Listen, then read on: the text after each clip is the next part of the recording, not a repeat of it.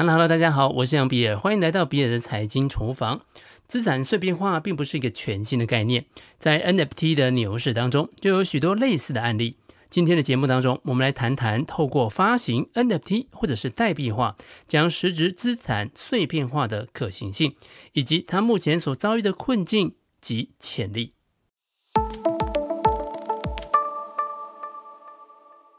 资产碎片化。其中代表性的案例就是 Particle，他将在苏布比所拍到的 Banksy 的代表作品《Love Is in the Air》以发行 NFT 的方式碎片化。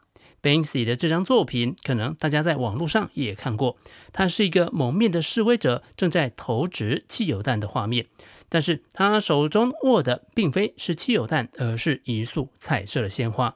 Particle 是一个试图颠覆传统艺术收藏形式的团队，透过区块链、NFT 等形式改变人们拥有、收藏、体验及享受艺术品的模式。Particle 将九十乘九十公分的 Banksy 的原作碎片化成一万份 NFT，每份的售价大概是一千五百美元左右。换句话说，卖出一万份 NFT 之后，Particle 已经完全回收成本，而且还有两百万美元以上的利润。未来买家之后转手，Particle 公司还持续拥有佣金的收入。所有者可以选择保留 NFT，或者是在二级市场当中进行交易。而原始的艺术品将会在世界各地的艺术展览当中展出。另外一个案例则是狗狗币 Doge 原始的迷音梗图。二零二一年的六月，这只柴犬。卡布索的主人佐藤敦子决定将原图制成 NFT 拿去拍卖，最后由去中心化艺术收藏平台 PlacerDAO 出价一千六百九十六枚以太币，大概当时是四百万的美元得标。PlacerDAO 将这个 NFT 放到 NFT 碎片化平台 Fractional 分割成了一百七十亿名为 The Dodge NFT。DOG 的这个 ERC 二十代币，再开放给网友在 SushiSwap 或者是 Uniswap 等去中心化交易所购买。然而，不论是 Banksy 或者是 Doge 的碎片化，这场实验从熊市当中市场价格的表现，几乎已经证实是一场失败。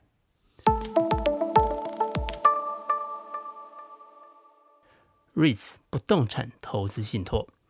谈到实质资产，艺术品作为实质资产的价值，可能未必获得广泛认同；而房地产的交易历史更加悠久，市场规模更大，以房地产作为实质资产的案例，应该就不会有人有异议了。因此，房地产的碎片化其实远在加密货币诞生之前就已经存在了。这种形式最常见的就是不动产投资信托 （REITs）。简单来说，就是将办公大楼、商场等这些不动产的投资呢，分割成股份。那么，透过买入这些股份，持有 REITs 的投资人就能够享受不动产所带来的收益分配以及资产价格上涨的好处。小资族也能够透过持有股份的方式来投资不动产。在台湾买 REITs 就跟买股票一样，只要拥有一个股票交割的账户就可以了。因为它也是在证券交易所挂牌买卖的，买卖的方式跟股票相同。不但交易的方式简便，买 REITs 还有税负上的优惠，免收证券交易税。如果有分配利息，也采取百分之十的分离课税，不用并入综合所得税计算。所得越高的人购买就越划算。然而，REITs 也不全然像想象中的美好。举例来说，台湾所发行的 REITs 最主要的问题就是资产管理的效率低下。不动产证券信托基金依据管理架构不同，分为两大类：一种是依据固定资产做成信托的架构，而另一种则是做成基金的架构。募集资金之后呢，将资金交给保管机构，由专业经理团队操作。目前国际大型的 REITs 基金大多是这类的架构。而台湾的信托架构对受益人较有保障，但是受托机构是银行，兼顾保管跟运用，基于保守稳健原则，倾向是以不变应万变。日常管理上，在委托给不动产管理机构建金公司，无形当中又必须多支付一层费用。根据信托契约，基金收到的租金的百分之百要配给投资人，不能够保留盈余，这就造成基金本身手上没有任何子弹。如果想要增加购买其他的标的，就只能融资再投资。那么融资啊，又有上限以及出租率的规定，种种的规范都让基金很难买到标的。既然房地产最近这几年涨了这么多，为什么就不卖掉部分的资产，再重新挑选具有投资价值的资产入手呢？我想啊，这就是很多长期持有台湾 REITs 的投资人的疑惑了。这主要还是因为国内的 REITs 主要都是由寿险公司以创始机构的名义来做投资，继续成为 REITs 的大股东，而 REITs 的管理机构也是由集团内的子公司或者是大股东的公司担任。即使啊，名义上达到了实质出售，但是呢，实际上啊，仍然是间接的掌握着掌控权。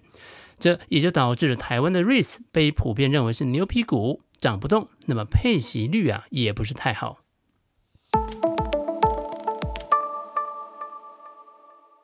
碎片化所有权。碎片化所有权相比于 REITs 的概念呢，其实也没有多新鲜。甚至用一个简单的比喻啊，大家就可以很清楚的了解了，就是呢，揪团买房。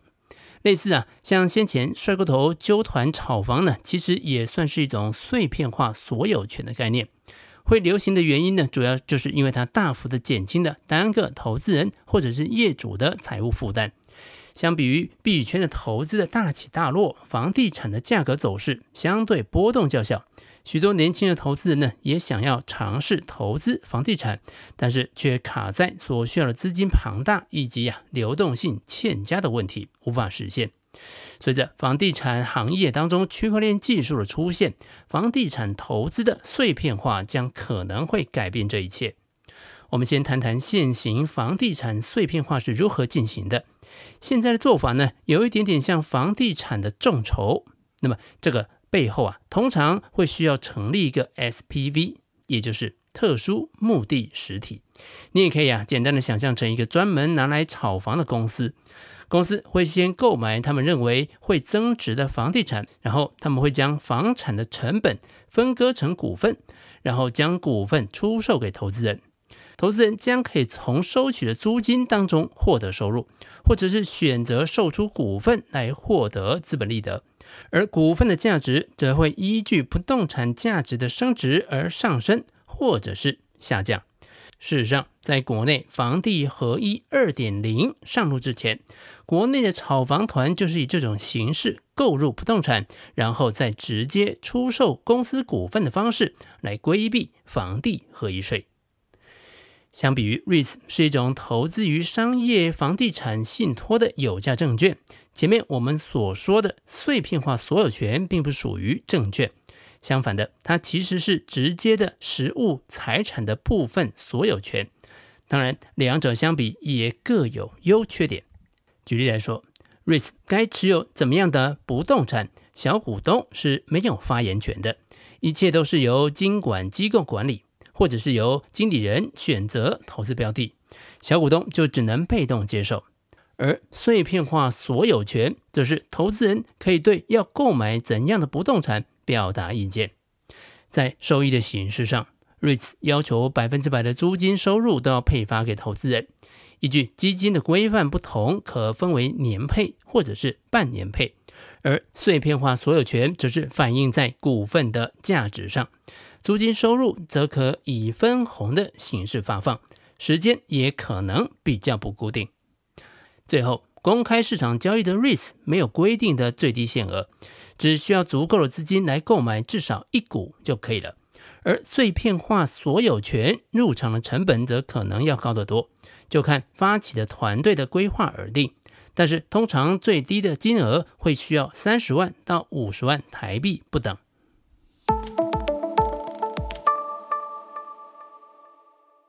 不动产代币化与碎片化，了解了碎片化所有权的不动产之后，接下来只要是币圈的韭菜们，应该就可以很容易的将房地产代币化连接在一起。如果碎片化之后的房地产可以在区块链上流通，并且是以代币的形式，不论是代币或者是 NFT，投资人将可以更方便的在相关和受监管的交易平台上出售，创造出更好的流动性。代币化可以说是为普通投资人也打开了分一杯房地产羹的这个大门。房地产代币化的另一个好处是，透过区块链技术实现数位化的财产分割，将真实的不动产转换为代币，并且在数位平台或者是市场上出售。购买这些代币的人将会拥有一部分的资产，那么这些资产可能是房地产的一部分，或者是房地产的公司的股份。参与房地产投资基金等等，利用区块链可以提高数据的可信度、安全性、透明度、速度以及可追溯性。其次，投资人也更容易的可以多元化房地产的投资配置，分散投资。透过多元化投资，可以减少整体投资组合的波动性。小金额投资房地产的游戏规则将会发生改变。当然。代币化的过程当中，也伴随着一些缺点以及挑战。